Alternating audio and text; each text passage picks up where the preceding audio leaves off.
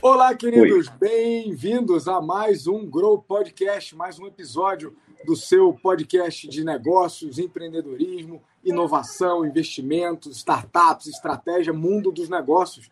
Estamos no Spotify, no SoundCloud, no iTunes, em vídeo, no IGTV e no YouTube. Toda semana, conteúdo relevante, atualizado, opiniões, provocações, convidados de peso para a tua carreira e para o teu negócio.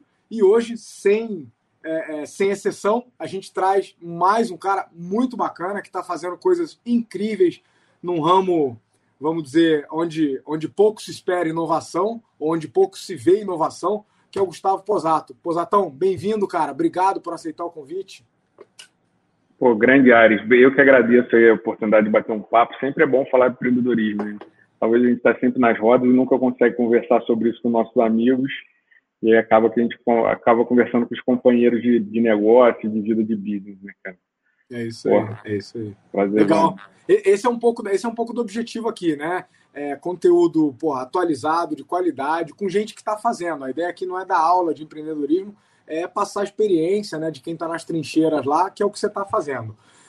Galera, tema de hoje: Construtex e inovação na moradia. A maneira como nós moramos, nos relacionamos com o nosso espaço, com a nossa casa, com o nosso lar, independente se você mora né, numa, numa cabana, num chalé, num apartamento, numa casa, a nossa relação com o nosso espaço de moradia tem mudado ao longo do tempo. E certamente uma, uma, um fator que foi um copo de gasolina nessa mudança aí foi a pandemia, né? Porque agora a gente está tá preso dentro de casa, mesmo quem já está trabalhando fora, a nossa relação com a casa mudou. Muitos de nós trouxemos o trabalho total para dentro de casa e eu acho que isso coloca uma provocação ainda maior para os profissionais que trabalham com essa área, para quem trabalha com construção, para quem trabalha com arquitetura, para quem trabalha com design de interiores, e nos ajuda a fazer uma casa que seja não só bonita, mas agradável, funcional, que sirva para nossa vida pessoal, nosso lazer, mas também nosso trabalho.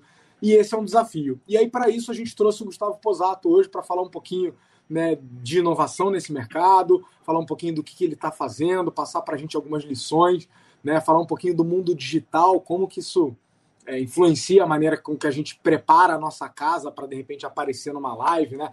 Tais dos ambientes instagramáveis. Mas eu vou deixar o nosso nosso especialista da, da, da o show. Antes de tudo, conta pra gente, Posato. Que, quem é o Posato? O que, que ele faz? O que come? Manda aí. Cara, o Posato é um, é um cara bem curioso, né? Cutuca tudo que imagina, que olha pela frente, ele vai cutucando tudo até descobrir as coisas que ele quer. Então, eu sou meio early adopter, então vou, vou sempre buscando coisas novas constantemente. É, então, sou fascinado por tecnologia.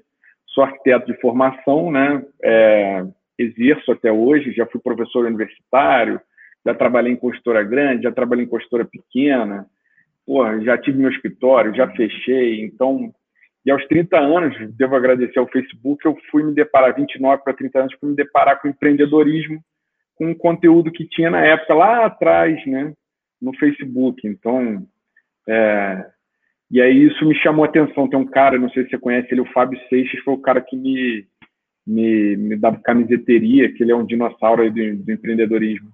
Esse cara que me estimulou vendo os conteúdos dele lá atrás, né? Então, outra coisa também, já fui funcionário público, né? Já experimentei essa experiência e, e aprendi tudo que podia fazer de bom, de ruim dentro. E, cara, vi que essa porcaria não era para mim. Então, saí fora e, e meu último trabalho, eu era sócio de um escritório de arquitetura grande, e aí vendi minha sociedade e fundei um cômodo, que é o que eu estou tocando hoje, que é uma startup de construção e reforma rápida, é, focada em, em, entrega e resultado e acerto no custo de entrega de, da obra. Não ter surpresa, né, cara? Para acabar com essa história de que reformar, construir vai virar duas vezes o valor e tempo também. Bacana. Cara, então peraí, você tem. É, primeiro, você tem N passagens diferentes, N experiências diferentes, né, construtoras grandes e pequenas, serviço público, empreendeu com teu próprio escritório. E agora você está à frente de uma startup que tem aí uma proposta de fazer algumas coisas diferentes, né? Que é a nossa definição de inovação. a gente sempre uhum. lembra aqui que a inovação ela, ela pode usar tecnologia ou não, né? Se você usar um método diferente, eu sei que vocês têm um método único, aí eu vou te pedir para contar depois um pouquinho do que, é um cômodo faz, é, já é inovação, né? a inovação não necessariamente ela vem do uso da tecnologia. Normalmente ela se apoia na tecnologia, mas é, é bacana ver que tem gente fazendo diferente em mercados super tradicionais. E acho que essa é a minha primeira pergunta. Conta para gente o que, que é a tal de, das Construtecs, né? É, esse segmento aí, imagino que a, um cômodo, não sei se entra nessa categoria. Dá uma luz para a gente aí do que fazem as Construtecs e, e quem que tá, que tipo de inovação tem nessa área de moradia, de construção. É, a Construtec basicamente são é, players da construção civil que usam a tecnologia, usem, abusam da tecnologia para desbravar esse mercado aí e entregar um serviço, uma experiência melhor para as pessoas, né? É, hoje em dia se fala muito de, de inovação. É um, vou voltar um pouquinho, que é o seguinte: o mercado da indústria ela foi crescendo, crescendo, crescendo, evoluindo, evoluindo. O ritmo dela no nível Brasil, então, é, e o mercado da construção civil, cara, ele é praticamente flat ou negativo, não teve inovação. Ele não, basicamente, ele nunca evoluiu assim. Ele continua é, a mesma forma de levantar a parede de uma casa, exatamente a mesma desde lá de trás, vários séculos atrás, era pedra, virou tijolo, a única diferença, mas é basicamente na mesma formatação. A mão de obra, ela não tem produtividade, ela não pensa em produtividade. É, os materiais, eles acompanham, eles avançam tecnologicamente, mas o mercado não consegue absorver eles e acabam sendo expelidos. Isso é muito ruim, porque as indústrias estão lá na ponta evoluídas e o mercado não absorve esse material que eles criam tecnologia, né? Para você ter ideia, drywall hoje é uma realidade e porra, boa, uma grande parte das pessoas tem preconceito contra drywall, drywall né? É, que é um absurdo, né? Então, é, as Constex, acho que com a, com a pandemia, elas vão vir aí para teve um pequeno bonzinho de, de, de Constex, pelo menos eu estou vendo esse mapa crescer nos últimos quatro anos absurdamente, né? Então acho que tende agora para os próximos anos a, a evoluir. Né? Hoje a cômodo ela ainda não é uma Constec de fato, ela não está baseada em tecnologia, mas é a nossa, nossa próxima etapa. A gente está já planejando para desenvolver software, né?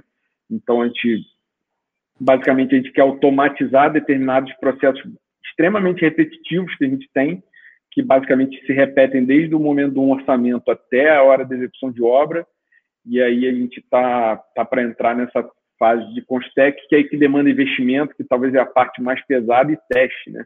Muito uhum. teste. Nesse meio do caminho, bastante coisa vai dar errada aí, né? É, hoje a gente tem um conceito de empresa, e provavelmente esse conceito de empresa pode mudar no meio do caminho e virar outro produto, né? Uma coisa que ah uma coisa que eu não sou apegado aqui, a gente não é apegado a, ao conceito em si, então provavelmente pode mudar, né? Na, quando a gente vai para campo de batalha, tudo pode mudar.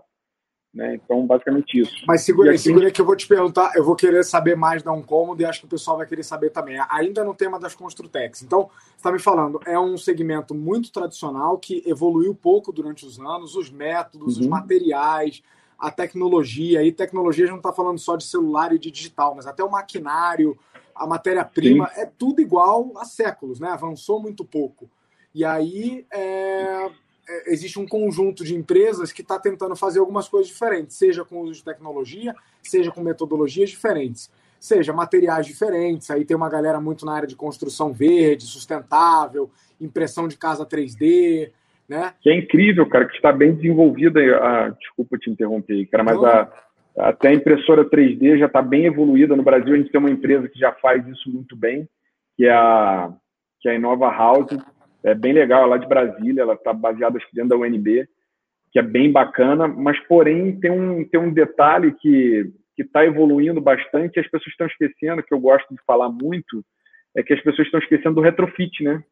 Vai demolir a casa de quem mora nas casas para usar impressora 3D, né? Então, é, tem oportunidade para caramba aí. Então, por exemplo, construção verde, a modular, cara, tem a Brasil ao Cubo aí no Brasil, que está revolucionando a, a, modulação. Eles estão. Eles começaram por residencial, mas enxergaram puta mercado na, na área de, de B2B, então estão criando hospitais, criaram hospitais em 30 dias. O Ricardo lá, a gente fez até uma live recentemente falando sobre isso. Pô, foi do cacete, cara. A, a construção então, modular, só para tirar dúvida, é aquela que é basicamente fazer pecinha de Lego, o que acelera a, a montagem de qualquer tipo de, de estrutura, né? É, na verdade, o que, que, que, que acontece hoje? A construção civil, o canteiro de obras, é, a gente leva um insumo para dentro do canteiro de obras e a obra é feita dentro do canteiro de obras. E gera desperdício, tempo, erro. O que, que, o que, que é o conceito do modular? Né? O modular é o seguinte: ele vai para a construção vai para dentro da indústria. É industrialização e modulação da construção. Então, é tudo fabricado dentro de uma indústria, que faz muito mais sentido, obviamente, e da indústria só vai para a montagem no canteiro de obra. Então, reduz desperdício, produtividade, e por aí vai. Então, Acidente eficiência, exatamente isso aí. Excelente, excelente, excelente. Legal. Agora, pô, agora eu quero entender, entre essa galera toda que está né, tentando inovar e fazer diferente, seja com materiais, com métodos, com maquinário. Eu lembro de um amigo recentemente trazendo aquelas jateadoras de concreto, negócio que eu desconhecia, né, que traz mais eficiência também. Então, entre essa galera toda aí, tem uma startup que é um cômodo, que é a que você está à frente, que também está tentando, pegou um desses pepinos aí, uma dessas dores do mercado, para tentar responder. Conta para gente o que, que é um cômodo e que dor que existe hoje que você tenta ou se propõe a, a responder. Cara, um cômodo ela vem para facilitar a vida das pessoas quando pensam em reformar a casa dela, né? Todo, todo mundo, se eu virar para você, pô, vamos reformar a tua casa, qual é a tua primeira reação? Dor de ah. cabeça que vai ter. É exatamente isso. Então, eu, é, eu falo isso para todo mundo, a reação é exatamente igual para todo mundo. Então, eu, cara, há anos e anos eu venho, eu tenho 15 anos de experiência, então venho fazendo reforma, né? E, por venho observando, aquilo me incomoda. Que, como é que pode, para reformar um, um, um apartamento, levar oito meses, nove meses, seis meses, três meses? Falar, pô, tem alguma coisa errada aqui, tem alguma coisa errada ali. Como é que eu ajusto? E aí fui testando, fui ajustando, deu várias coisas deram errado, várias deram certo. E aí eu fui alinhando, criando uma metodologia. E aí a um cômodo nasceu a partir do momento que eu fiz um teste, cara, que eu reformei um cômodo em 12 dias. Um quarto de hotel, dias. de um banheiro, é, de um banheiro de um hotel e um, um, um quarto. É, ele estava no osso e a gente reformou ele inteiro com marcenaria. O cara era só deitar na cama e dormir.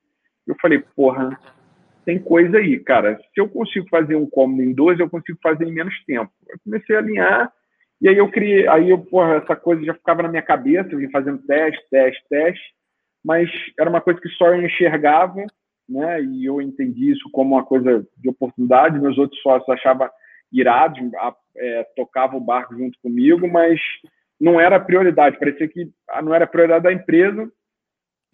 E até um certo momento eu falei, cara, eu acho que eu quero investir minha energia nisso. Eu estava dirigindo na estrada e aí veio o nome Um Cômodo na minha cabeça. Né? E eu falei, cara, vou montar uma, uma empresa que faça reforma rápida e que tenha acerte no prazo e acerte no custo. Né? Então, hoje, se a gente orça uma obra em 10 dias úteis, é, se a gente errar o prazo, a gente devolve o dinheiro do cliente 100% integral, se tiver qualquer tipo de problema com o planejamento nosso e a gente garante prazo e custo dessa execução. Né? Então, se a gente, hoje a nossa taxa de sucesso, aí, margem de erro de um orçamento nosso aí varia de 5% para baixo. Então, se eu orçar a reforma da sua obra em 10 mil, eu vou provavelmente executar a tua obra 5% mais barato. Né? Então, é assim que funciona hoje, é um cômodo. Que é, que é a maior dor, né? Porque assim, quando você me perguntou, Ari, se eu for reformar a tua casa, que, que, né, qual que é a tua reação? A minha cara de dor é porque já passei por reforma, né? Então, além da porrinhação, tem essa imprevisibilidade. Eu, como, né, eu sou da área de gestão empresarial, de consultoria, e sempre achei esquisito, né? Falarem isso, falar, pô, a reforma sempre custa duas, três vezes. O... E eu fiquei pensando, cara, tem um erro grosseiro de gestão aí, né? Porque provavelmente se custou o dobro foi porque você, porra, comeu bola nas estimativas, não levou em conta um monte de coisa. E, e aí, ao longo da carreira, eu já pude atender clientes na área de, de, de construção civil e você escuta as maiores bizarrices. Ah, a obra está é, tá atrasada, Aires, por causa da chuva. E aí você vai ver, o cara não contou com a chuva no cronograma, né? Como se naquele período da história, né, o único período no planeta que não fosse chover. ou, ou, a obra está atrasada porque teve acidente. Aí você vai ver, pô, nas últimas 50 obras teve acidente. Então, você conseguiria contar com aquilo ali. Então, me parece que tem erro de execução, mas também tem muito erro de planejamento. Então, o que passou na tua cabeça como especialista da área, eu como leigo também já imaginava de que, cara, tem alguma coisa errada na maneira como a gente faz reforma. Não pode ser normal 200, 300%. E aí você achou maneiras, uma metodologia de contornar isso aí. É isso? É essa é. dor que você resolve. Previsibilidade, é. garantia de prazo e garantia de qualidade. É, custo, qualidade e prazo. Né? É um tripézinho, né? É, é até interessante que o porquê que ela se tornou um cômodo. Um cômodo porque com, eu fui desenvolvendo com um cômodo para ela se tornar em escala, né? A minha meta né, da empresa é chegar em construir uma casa extremamente rápido, né? A gente faz testes para justamente usar isso na construção. Né? Ultimamente a gente tem ensaiado aqui algumas, alguns projetos de, de casa container, né? E aí estou testando aqui para ver a questão de custo e, e, e, padronização, não em si pelo processo construtivo do container, mas sim para é, criar experiências de modulação e construção. Né? E tem, tem uma parada bem, bem, bem engraçada disso de modulação, que as pessoas acham que modulação a casa dela vai ser encaixotada igual de todo mundo. Não, modulação não quer dizer isso. Modulação quer dizer racionalização das coisas, né? Então, é uma modulação, por exemplo, ah, se você vai comprar um piso de 60 por 60, seu cômodo obrigatoriamente tem que ter o um múltiplo de 60 por 60. Ou você vai fazer corte na cerâmica para fazer desperdício, né? Então, são coisas desse tipo assim. O projeto tem que é voltar à era do arquiteto raiz, né? O projeto tem que ser pensado para o piso de 60 por 60. Não projeta a casa e depois já, ah, não, vou botar esse piso 60 por 60 que é bonitinho. Né? Hoje a gente trabalha numa forma ao contrário. E acaba que culturalmente a gente impõe isso para os nossos clientes e eles não têm para o mercado, né? não para os nossos clientes, mas para o mercado. É, e o cara não tem parâmetro, né? Tipo, vai fazer uma reforma, eu perco obra direto porque eu falo qual é o preço real que vai custar a obra do cara. Então, é, ontem, por exemplo, apresentei um orçamento que o, o cliente estava estimando orçar um cômodo dele com 10 mil e não era 10 mil, porque falaram para ele que era 10 mil a reforma de um cômodo. Eu falei, não, cara, teu, teu cômodo vai dar em média 30 mil reais. Não, mas tu tá maluco, não sei o que, assim, cara, eu prefiro perder essa obra do que o cara come, começar a obra comigo e, porra, o orçamento dele virar duas vezes porque ele se enganou que custaria 10 porque alguém falou para ele, né? Então, esse é um grande Beleza. ponto aí.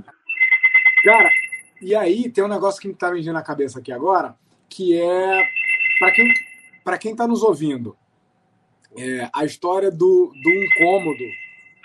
Quer, quer atender lá? Não, não, pode deixar. É, do incômodo, é, com uma das oportunidades que aparece na, na crise é a história do cômodo instagramável. Então, conta para quem está nos ouvindo que, que, história é essa de reformar um cômodo? É, é, comum? Que tipo de projeto você tem pego? Você faz quarto? Você faz escritório? O que, que você tem pego aí? Cara, 40% dos meus clientes são influenciadores digitais, né? De pequena, média, grande escala. Então, e aí eu, eu futucando, eu vivendo nesse mundo, né? A gente participa de um grupo que a gente tem pessoas que são influenciadores digitais, então comecei a entender ali no meio do caminho o que, que, que as pessoas precisavam nessa história, né? E aí entendi, né? Nessas discussões que tinham no grupo e tal, que determinados padrões vendem mais, né? Por exemplo, assim, a gente ter um cômodo é, bem decorado transmite uma mensagem. A gente ter um cômodo não, porra, troncho e tá vendendo outra mensagem não faz sentido algum. E aí, eu, por exemplo, o último, meu último projeto foi um, um, um moleque de 15 anos, ele é sneakerhead, ele compra e vende tênis raros, e aí ele queria, é, o quarto dele estava bagunçadaço, ele queria arrumar o quarto para ser o showroom dele, que ele vende 100% pela internet, pelo WhatsApp. Então, para ele tirar as fotos do, do, dos tênis dele, pô, o cara tem tênis lá de 10, 20 mil reais com ele, que são extremamente raros. E, porra, eles são desejados para a galera que curte isso, esse nicho específico. E a gente pensou todo o projeto, ele utilizando o quarto dele, valorizando sempre os tênis dele. Né? Então, a iluminação é pensada para os tênis, o, o, a posição da cama em relação aos tênis está pensado, né? O local onde os tênis mais raros vão ficar foi pensado também. Então, a iluminação é 100% pensado como se fosse uma loja. Né, eu, vi, eu, ideia. eu, vi, eu, vi, eu vi isso aí. Tem uma luz indireta azul, né? Tem um esquema de tem, luz tem, cores. Ficou tem. muito e, profissa. Tem. E aí, por exemplo, aqui atrás de mim, tá vendo? Tem uma, tem uma RGB aqui azul acesa. Tô vendo. Né? Isso aqui são testes que eu vou fazendo para entender o comportamento disso. Cara, eu particularmente, é, no meu estilo de, de, de, arquitetura, não curto isso, né? Porém, para o um entendimento de quem vende conteúdo, isso faz uma diferença absurda, porque chama, prende a atenção da pessoa. Imagina que você está vendo a tela do Instagram, todo mundo com iluminação normal, luz, luz, luz, luz na cara, ring light, tal, não sei o quê de repente você tem uma quebra de padrão que um cara entra com um fundo com uma luz colorida, agradável, decorado, falando sobre algum produto, né? Isso te prende atenção.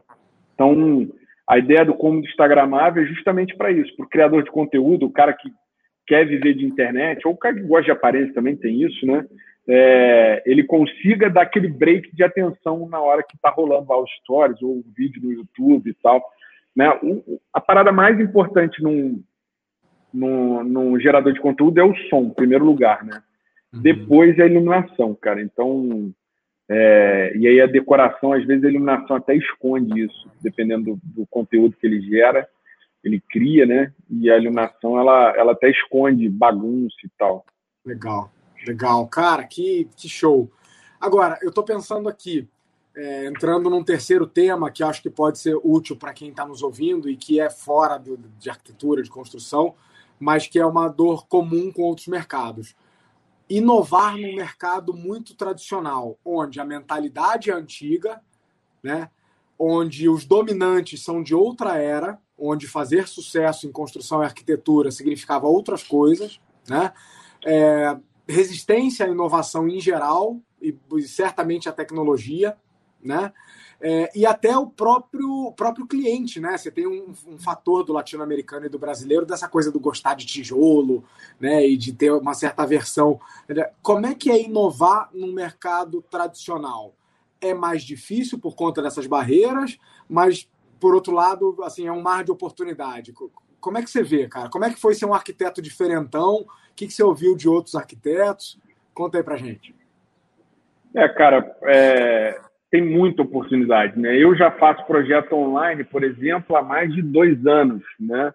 E pô, com a pandemia, pô, acho que 80% do mercado mergulhou para dentro do projeto online. Então, para tu ver como é que oportunidades tem para cacete, né? Formas de atendimento, existem várias formas para você atender o cliente. Eu acredito, né? Eu acredito e, e percebo que no mercado da construção, construção, civil, que é muito tradicional, né, hoje os grandes players eles devem ter 50, 40, 60 anos, né, e esses players eles usam a metodologia de construção de lá de trás.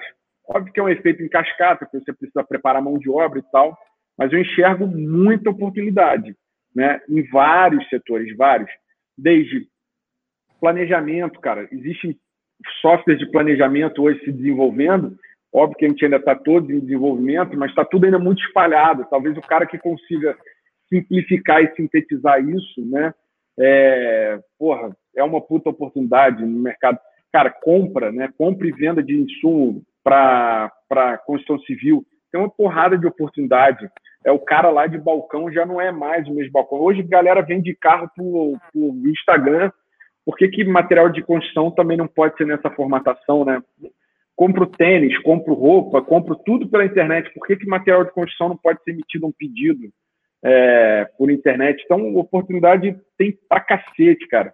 E, por exemplo, a, a, a impressora 3D é uma puta da oportunidade, é, mas tem várias coisas a, além dela, da impressora 3D, em cadeia, que a impressora 3D vai precisar. A, a impressora 3D vai precisar do insumo. Né? Qual o melhor insumo para uma impressora 3D? Né? Qual a matéria-prima para essa impressora? O que, que, essa, que essa impressora precisa né? para ser transportada, por exemplo? Tem várias coisas que você pode fazer. Né? Por exemplo, com, com acessórios para uma casa de construção de impressora 3D. Então, tem, cara, oportunidade para tudo quanto é lado na construção civil, né? E quando eu montei um cômodo, foi exatamente o que eu vi. A impressora 3D crescendo muito e ninguém falando sobre o retrofit, cara. Eu falei assim, pô, mas e para as pessoas que moram aqui nesse monte de casa construído, vamos demolir para construir um prédio ou uma casa impressora 3D? Não. Então eu entendi que tinha uma oportunidade das reformas, né? de melhorar a qualidade da mão de obra, de melhorar é, a forma de desenvolver os projetos, então e a experiência em si também. Claro. Cara, então eu estou pegando algumas lições aqui do que você falou para todo mundo que atua em um ramo tradicional e fica dando essa desculpinha vagabunda, ah, não dá para inovar porque é meu ramo muito tradicional. O primeiro você falou o seguinte, e nos ramos tradicionais, os líderes normalmente têm uma mentalidade de outra geração. Isso já te dá um avanço, já te dá, vamos dizer, um diferencial, porque você domina tecnologias e tem abertura a novas, novos métodos que de repente eles não têm. Uhum. Segundo, você falou de canais, né? Explore acessar o mesmo cliente por canais diferentes né? É, então, de repente, por que não vender? Você deu o exemplo de vender é, é, matéria-prima e, e, e, cimento pela internet. Por que não? A gente compra tudo pela internet hoje, né? E terceiro, você falou um pouquinho de educar o cliente, né? De mostrar para ele. É, eu, fiquei, imaginando na história do, do menino que vende tênis, né? É, o conteúdo que ele passa não deve ser só, oi, esse tênis aqui é 20 mil reais, quem quer comprar? Ele deve falar sobre os tênis, pô, o que, que tem de, de diferente naquele tênis. E eu fico pensando que num segmento tradicional, esse papel de educar o cliente também vai ser papel nosso, responsabilidade nossa, para mostrar para ele que oportunidades tem aí. A quarta lição é, de, você... Diga. De fato, eu perdi um cliente porque eu dei o preço real da obra para ele e eu estou educando meu cliente. Né? Eu estou mostrando aqui, ó, a realidade aqui é essa, né? E, e, porra, atenção a esses problemas que você pode ter. Né? Boa, então, boa.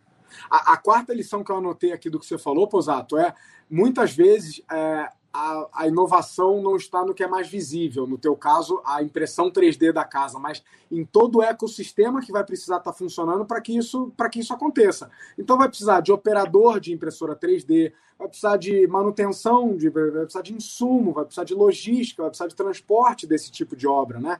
Então, estou pensando em transferindo essas lições para outros segmentos, é, a lição é não foque somente na grande inovação, mas de repente no que está ao redor dela e que vai precisar ser necessário para ela funcionar.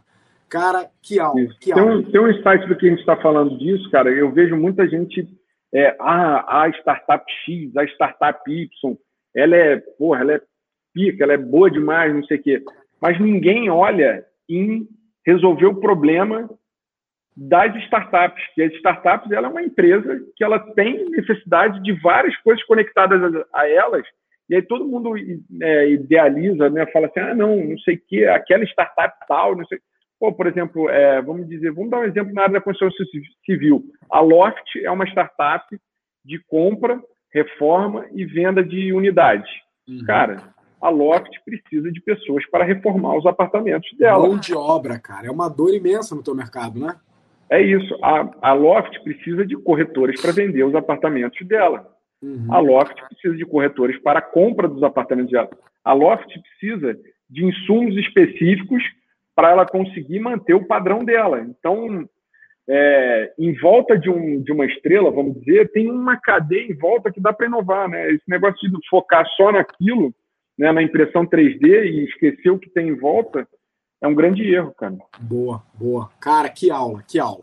Cara, tem um último tema aqui que pô, o papo tá uma delícia, mas estou pensando aqui, pô, a gente está né, avançando aí quase para meia hora. Tem um último tema que eu queria explorar é, e perguntar a tua opinião, que é o seguinte: indo nessa linha de inovar em um mercado tradicional e agora talvez um pouco mais empurrado ainda pela pandemia, várias profissões estão sendo digitalizadas, né? E a tua profissão ela, ela era uma profissão muito offline. Eu não lembro uhum. de ter feito, nunca fiz um projeto, eu já fiz vários projetos com arquiteto, nunca fiz nada online. Era sempre uma visita, medição, planta, reunião. É, e isso está acontecendo com uma porrada de profissão. Né?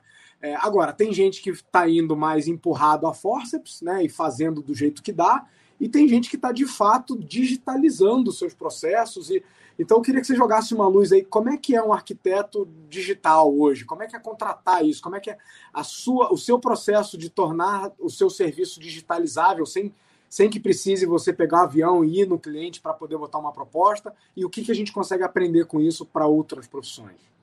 É, foi uma quebra de paradigma, né, cara? A, a, a gente, né, tanto o profissional como o cliente, tinha aquela necessidade do toque, né? Preciso tocar, né? E com a pandemia, isso, esse paradigma foi quebrado aí, né? Então, o projeto online é uma forma de processualizar e você reduzir custo, né? Então, o que, que pega hoje para a construção civil? Custo, basicamente. Os insumos são caros, a mão de obra é cara, é despreparado. Então, você criar processos para você reduzir custo né? e atender, ter a experiência melhor para o cliente. Eu falo, eu tenho uma frase que nada na construção civil é urgente. Nada. Tudo é planejado, salvo se porventura um tubo de esgoto da coluna do prédio estoura porque estava com problema, né? Ou porque entrou um negócio, estourou o tubo lá, né? Até manutenção a gente sabe que não é urgente, a gente sabe que um tubo ele tem uma vida útil, uma hora ele vai dar problema, né? Então, e com isso, cara, você é, a forma de, da digitalização, né, forçada que muita gente teve, até eu, inclusive, de alguma forma, tive que acelerar um pouco mais essa digitalização, né? apesar de eu já estar nela, é, é essencial, né? Você tem que, indo naquela linha de que nada é, é urgente, você tem que pegar e pensar assim, cara, o que, que eu faço hoje que é repetitivo, né? que eu repito constantemente, que eu posso melhorar ou metrificar para melhorar algo do que eu estou fazendo. Ah, todo cliente que eu atendo, eu porra, toda vez tenho três revisões. Cara, mas por que, que eu não estou conseguindo acertar esse negócio, né? Isso tem muito a ver com digital, porque se você criar processo e uma hora você entrar em qualquer coisa que você consiga digitalizar isso e deixar claro para o seu cliente e mostrar isso no mundo digital, cara, você vai ter um ganho de experiência, de qualidade, e começar a vender para o seu cliente muito melhor né? Você vai estar agregando muito mais para ele, né? E acho que é mais ou menos isso aí. Não sei se eu me perdi um pouco. Acho que eu me perdi não, um não, pouco. Você foi, você foi excelente. Na, na, verdade, você está me dando várias ideias aqui. Se a gente tivesse mais uma hora, eu tinha mais perguntas. Mas você está falando sobre, sobre o que eu perguntei, sim, sobre digitalizar. E aí você falou, bom, um lado é ter processos que me garantam que os gargalos que eu tenho estejam resolvidos. Mas e o teu lado o digital é essencial para isso. Ah, sim, vamos lá. Que eu, isso foi o que eu me perdi. É, cara, a arquitetura é basicamente é boca a boca, né? Assim, 90% das pessoas vivem de boca a boca. O digital, cara, veio para facilitar, né? Porque é o seguinte, antigamente para eu mostrar meu trabalho para alguém e essa e chamar a atenção dessa pessoa era muito difícil, né? Ou ele ia ver uma placa na rua, ou ele viu uma casa que eu construí, ou alguém disse que eu fiz ou foi na casa de um amigo. E o digital, cara, hoje eu bombardeio todo dia ah, com foto no meu Instagram algum trabalho que eu fiz. Então, hoje, um canal de venda meu, além de networking, de boca a boca, relacionamento pessoal, e um canal de venda meu também é o digital. E é uma coisa que não tem volta. Na, na verdade, não existe mais esse negócio do digital e o offline, né? No, do boca a boca. Cara, hoje é tudo, é tudo. Você tem que se posicionar tudo quanto é lugar para as pessoas ficar martelando aquilo que, que você faz as pessoas, porque ao mesmo tempo que eu estou martelando, outras pessoas também estão, né?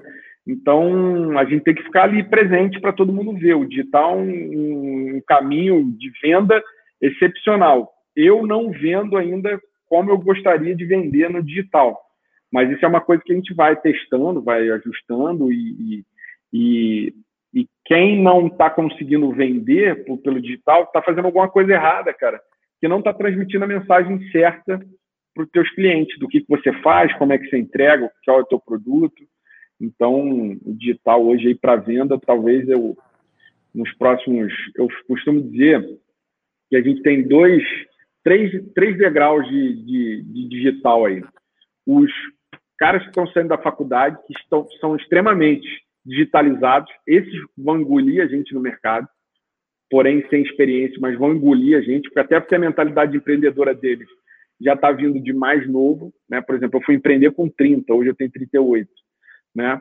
Existem os caras que têm uma idade aí de 35, 40 anos, que é os caras que ainda eram da era analógica e digital, então eles estão num, num conflito, que é o que é o meu caso, e tem a galera que não estava no digital, que eram os medalhões, que são os caras que eram os que mandavam no mercado. Esses caras, mais dois anos, eles estão engolidos, acabou. Eles sucumbem, acaba. Eles desaparecem. Quando eu falo acabam, é 80-20, tá? Claro. Não, é, não, é, não é unanimidade. E a tendência deles é desaparecer, cara, porque os caras não estão no mundo digital. E aí a forma que antigamente que eles usavam para aparecer era revista, era no jornal. Cara, ninguém mais lê jornal, ninguém compra uma revista, né? A não ser alguém que seja muito purista. Então, a galera, a galera que está no meio do caminho, que somos nós aqui da nossa geração, e essa galera que vem nova, ela vem com uma tendência de engolir a gente que é muito grande porque eles já nasceram digitais e eles já se comportam, já pensam como digital. A, a base o apego forte, que a gente, né? é, o apego que a gente perdeu de fazer reunião online, essa galera não faz diferença nenhuma se for online ou se for digital. Então, é, esse é o grande ponto. Assim, Boa. a tendência é de a isca ser sempre digital, mas o, a venda vai ser de humano para humano, né? e o contato vai ser pessoal. Aí pode ser online, pode ser offline, pode ser aí o canal aí que a ferramenta não importa. Você imagina um dia é, ser possível contratar um projeto de arquitetura sem interação humana? Quase que um self-service, entrar numa plataforma, fazer meu projeto, imprimir meu PDF, pagar, sem precisar conversar com o arquiteto? Cara, total. Isso aí é uma questão de mais uns dois, três anos, isso já está acontecendo. É, não me incomoda nem um pouco. A maioria dos, dos, profissionais que eu converso acho isso um absurdo. Eu acho isso sensacional. Sensacional. Né? Vai ter uma mexida no mercado. Provavelmente o mercado ele vai ficar cada vez mais restrito. Tá? É, eu, eu brinco, já tem alguns anos que eu falo que é a americanização do brasileiro. Né? A tendência da gente é, a gente não percebe, mas cada dia que a gente vive, a gente americaniza a nossa vida no sentido de padronizar. O americano, ele não. Por exemplo, o cara de classe média para baixa, ele vai ter acesso à arquitetura, uma coisa que ele não tinha, porém ele vai fazer tudo sozinho. O cara que tem muita grana, esse cara vai querer um negócio exclusivo. E aí vai ter um pequeno nicho de arquitetos que vão sobreviver disso. Não vai ter mais todos os arquitetos vão atender. Isso é uma viagem que eu penso nesse momento agora, mas é o que eu entendo e o que eu enxergo que provavelmente vai acontecer nos próximos anos aí. Cada vez o funil ficar mais apertado, né? Essa geração nova, ela vai deixar de ser arquiteta, ela vai ser muito mais generalista, né? Ela vai ser mais um cara de software, não um cara de, de criativo, né? Então, Porém, a parte da construção, ainda para robotizar ela e ela totalmente industrializar, ela vai demorar um pouco, porque demanda muitos detalhes que, por exemplo, para construir uma casa é desde o esgoto até o telhado. Então, são diversos insumos, diversas tecnologias, diversos itens que vai demandar gente para construir. Talvez as pessoas vão sair da área de projeto, né, e podem ir para a área de mais de execução. Legal. Legal, legal. É um site, né? Isso é, é, viagem, né? Vamos ver, vamos ver. Eu acho que faz sentido a viagem. Eu, eu não, não duvido. Né? Eu, eu, vejo um cliente fazendo um processo total self-service tecnológico, com arquitetos por trás, alimentando essa inteligência, claro, mas sem ter o contato direto com o humano. Vamos ver. Eu acho que tem muito trabalho pela frente, como você falou, e isso é bom, porque isso é trabalho para essa galera. Como você falou, todo o ecossistema ao redor da estrela precisa ser montado, né? E tem uhum. espaço para cacete. Show de bola. Cara, é, eu botei aqui o, o o arroba é esse aqui, arroba um cômodo, não é? Um cômodo ponto online. Ponto online, vou ajustar aqui. É, eu sigo lá vocês e, e, vejo os trabalhos bacanas que vocês estão fazendo. Cara, para a gente fechar, o que, que você deixa aí de lição, de, de recomendação, de dica para quem está nos ouvindo? Tem empreendedor, tem CLT, tem de tudo. assim. O que que da tua experiência aí, quase quatro décadas de vida, essa mente brilhante aí, joga para gente? Eu vou, vou falar um site do nosso mercado, que pode ter gente que escute disso, mas acho que vale para todos. E essa dica é de um milhão de reais, cara. Cara, faz o básico. Cara, por exemplo, no meu mercado, a única coisa que tem que fazer é entregar no prazo, cara. É isso. Assim, o que, que é isso? Fazer o arroz com feijão, cara. É gerir a expectativa do cliente. É planejar o mínimo do que tem para fazer e se comprometer a entregar aquilo que se propôs, cara. O básico. Se você fizer o básico, cara, já vai ter um puta sucesso, né? É... Obviamente, falando assim, parece ser fácil. Não, não é fácil. Mas, cara, mede, vê por que, que você não está conseguindo fazer o básico. Se você souber por que, que você não está fazendo o básico, já é um grande caminho, né? Acho que isso vale para qualquer, qualquer trabalho, qualquer coisa, né? Ah, vale sim, cara, vale sim, porque nessa pira de inovação a gente fica sempre tentando reinventar a roda, né? Porra, uma tecnologia né, extravagante, disruptiva, robô, e às vezes, como você falou, a inovação está no conseguir fazer diferente o que o cliente quer. Ele quer uma obra sem surpresa, sem apurrinhação, no preço que ele combinou, no dia que ele combinou. Quem conseguir entregar isso, tá bem pra cacete. Que lição, é, bicho. E aí do, aí do básico, cara, você vai conseguir entender, porra, um robô vai resolver meu problema. Uma tecnologia XYZ vai atender meu problema, né? É, as pessoas querem ir para a tecnologia para resolver o básico, né? E é, é o contrário, assim, você vai ter que entender o básico para você achar as ferramentas que vão te fazer entregar melhor esse básico, né, cara? Acho que é isso aí. A tecnologia ela vem, ela vem a cabo da inovação e não como como a razão dela, né? Acho que às vezes a gente esquece um pouco. Para mim, quem tem que estar no centro da inovação não é a tecnologia, é o cliente, né? A tecnologia vem uhum. se precisar. Aí a gente chama o que precisar, robô. Um case, um case que eu acho incrível de sentido é o case da EasyTax, cara. O Thales lá no início, ele mandava um e-mail, ele recebia um e-mail, aí solicitava o táxi, ele ligava para o rádio, pro telefone do ponto de táxi, cara, tem que buscar o cliente tal no local tal. Caralho, isso é incrível. Que tecnologia ele não usou? Nenhuma. Ele fez o básico para entender a demanda, como funciona, e aí depois ele criou um software. Né? Acho que esse é um case do cacete. Tem até um vídeo do Porta dos Fundos brincando. Nunca mais achei esse vídeo, mas um dia eu vou achar e vou postar. Ah, é? é? É, tem um vídeo da Porta dos Fundos mostrando esse como funciona a Uber, né? Que é do caralho, cara. Excelente, irmão. Eu acho que a lição é ótima. Fica aí. Obrigado por pô, vir participar aí com a gente, falar um pouquinho da tua experiência. Sucesso, vamos continuar acompanhando a Hong Kong. Daqui a dois anos a gente volta para ver se essas, essas viagens que a gente deu aqui hoje estão se, se manifestando ou não. E tamo junto. É, o pessoal Fechou. te acha onde? No arroba online e no teu Instagram E no pessoal. arroba Gustavo Posato. Gustavo o Gustavo Posato. Posato ele é mais humanizado, obviamente, sou eu falando minhas besteiras, meu dia a dia. Não, como é mais institucional, mais os trabalhos. Né? Show de bola. Queridos, vocês ouviram aí direto do cara, Gustavo Posato, arquiteto, empreendedor, early adopter, curioso, provocador, cara que está direto das trincheiras, sofrendo os desafios de todo empreendedor no Brasil, inclusive porrada do, do, do, pessoal do próprio segmento, mas é o preço de fazer diferente, né? Então, várias lições que eu acho que servem para todo mundo, que inclusive não é dessa área, né? Eu não, não tenho nenhuma experiência na área dele, a não ser como cliente, sofrendo com obras e tal. Um dia, Posato, depois eu vou te contar a história da obra desse escritório aqui, irmão. Eu gerenciei essa obra pelo telefone, do Líbano, brigando com o pedreiro, cara, uma zona, uma zona. Mas enfim, eu não conhecia um cômodo ainda, né? a próxima obra vai ser com vocês. Galera, obrigado. Vejo vocês no próximo episódio. O Grow Podcast fica por aqui. Não esquece de acompanhar a gente, independente se você está ouvindo a gente no Spotify, no Instagram TV. Deixa aqui um comentário do que você mais gostou e do que você quer ver aqui. Beleza? Posatão, obrigado, irmão. Um abraço, sucesso para gente. Eu que agradeço aí, cara. Sucesso. Valeu. Grow, queridos. Valeu.